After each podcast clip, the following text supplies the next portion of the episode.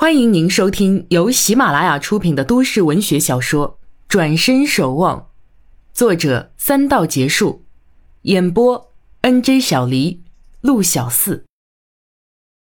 第十九集，王禅其实已经到了江边，正在一家家的转悠。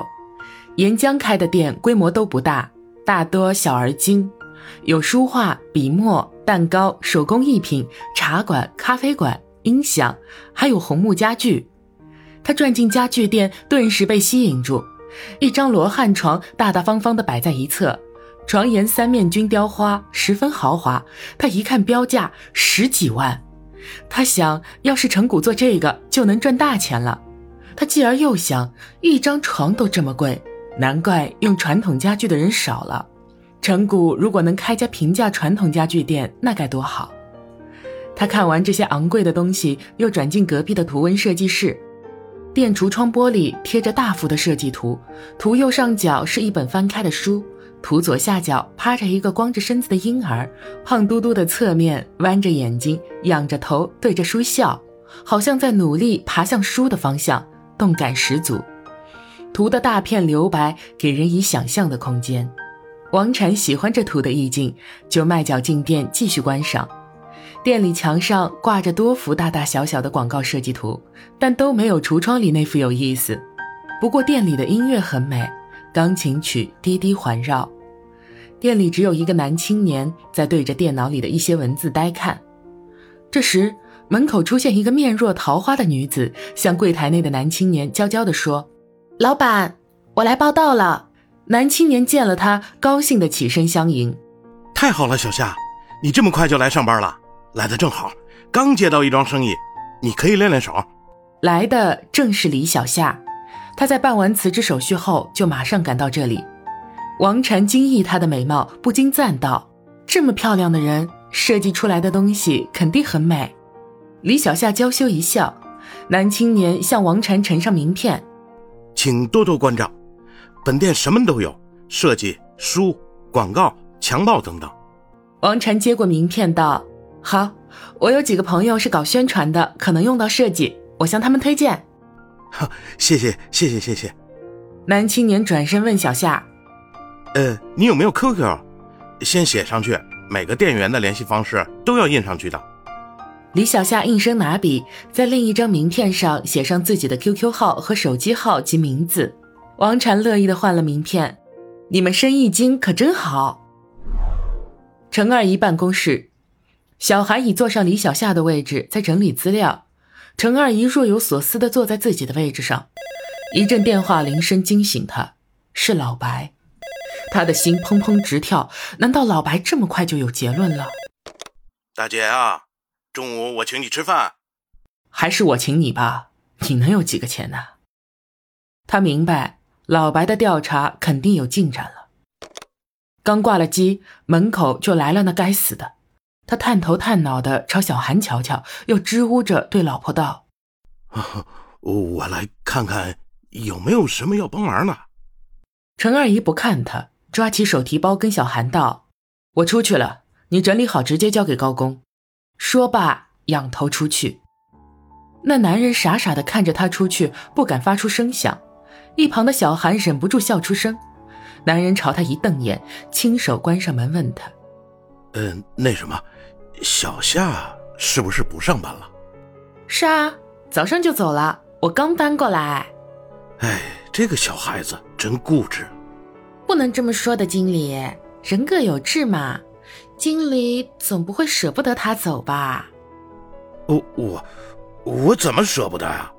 又不是我说了算。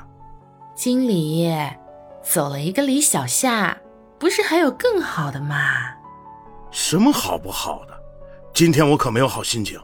男人气呼呼地半躺在沙发上，闭目养神。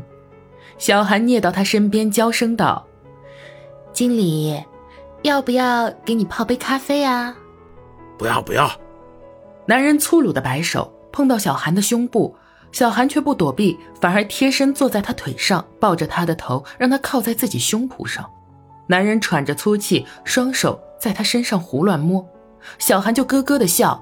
男人趁闲道：“他妈的什么李小霞，以为自己有多蠢？骚货，走就走，老子还怕他不成？小韩边解衣扣边道：“我不是早说了，他这样的城府可深了，仗着有点姿色到处勾引人，还不知道背着你找了多少男人呢。”不提他，不提他，心烦。要不要去宾馆啊？我才不去呢！副经理都把宾馆监控了，我可不想撞枪口上。奶奶的，那就在这儿，最危险的地方就是最安全的。说着，虎狼一般抱起他往沙发上一扔。这二人实在大胆，也不拉上窗帘便云雨起来。其实也难怪他们大胆，这层楼只有经理室和副经理室，除了副经理室加了张桌子供秘书坐，别无其他人。陈二姨拍开老白办公室的门，老白的外甥开了门。老白正在打电话，见到他吃惊不小，对着电话说了一句“随时联系我”，就匆匆挂了机。哟，大姐，这么神速啊？不是请你吃饭吗？走。还不到吃饭时间呢。不会先去坐会儿啊？他有点怒气。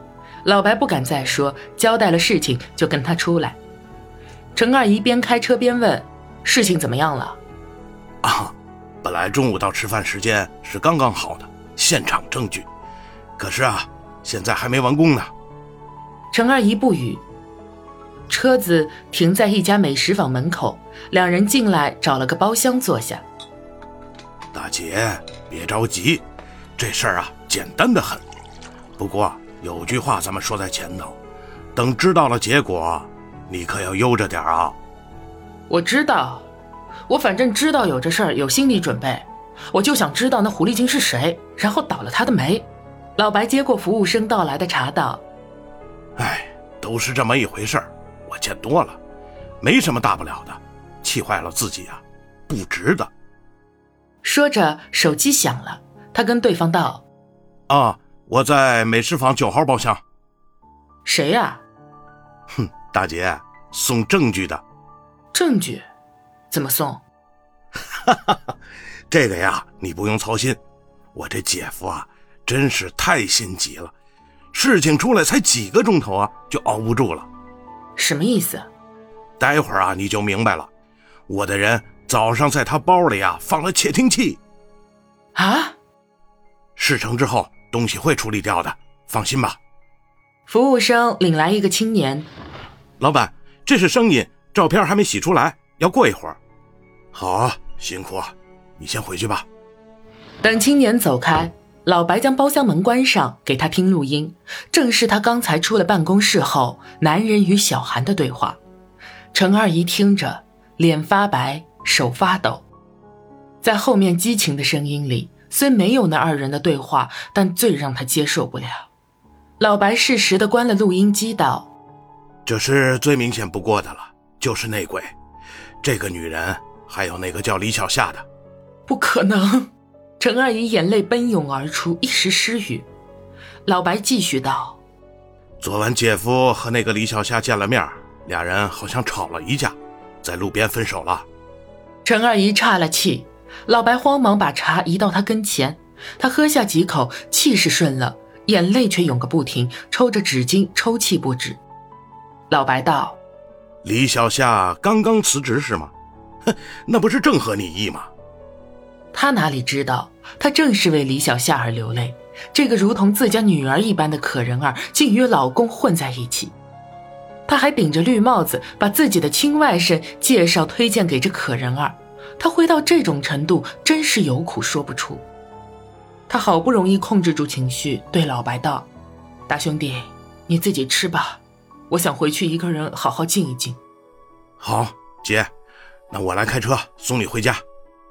不用，我自己能行。他整理好内容，起身而出。出门那一刻，遇上一阵凉风，把他整个人惊得一跳，脑子清醒不少。他知道得理清思路，尽快处理这件丑事、尴尬事。开车的时候，他完全清醒了。事已至此，他得以保全家庭名誉为紧要目的。首先，万万不能让外甥跟李小夏相亲，两人不能在一起。其次，立即清理小韩以及公司人事环境，自家男人必须严加看管、严加教育。再次，他想不出再一步该如何走。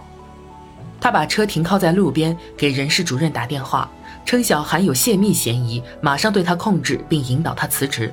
又给公公打电话，说男人还在外面胡来，险些造成公司名誉损失，要求限制他的行动。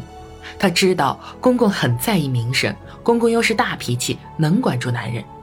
然后他打电话给姐姐，说发现小夏人品一般，让姐姐劝说阿古不要去相亲。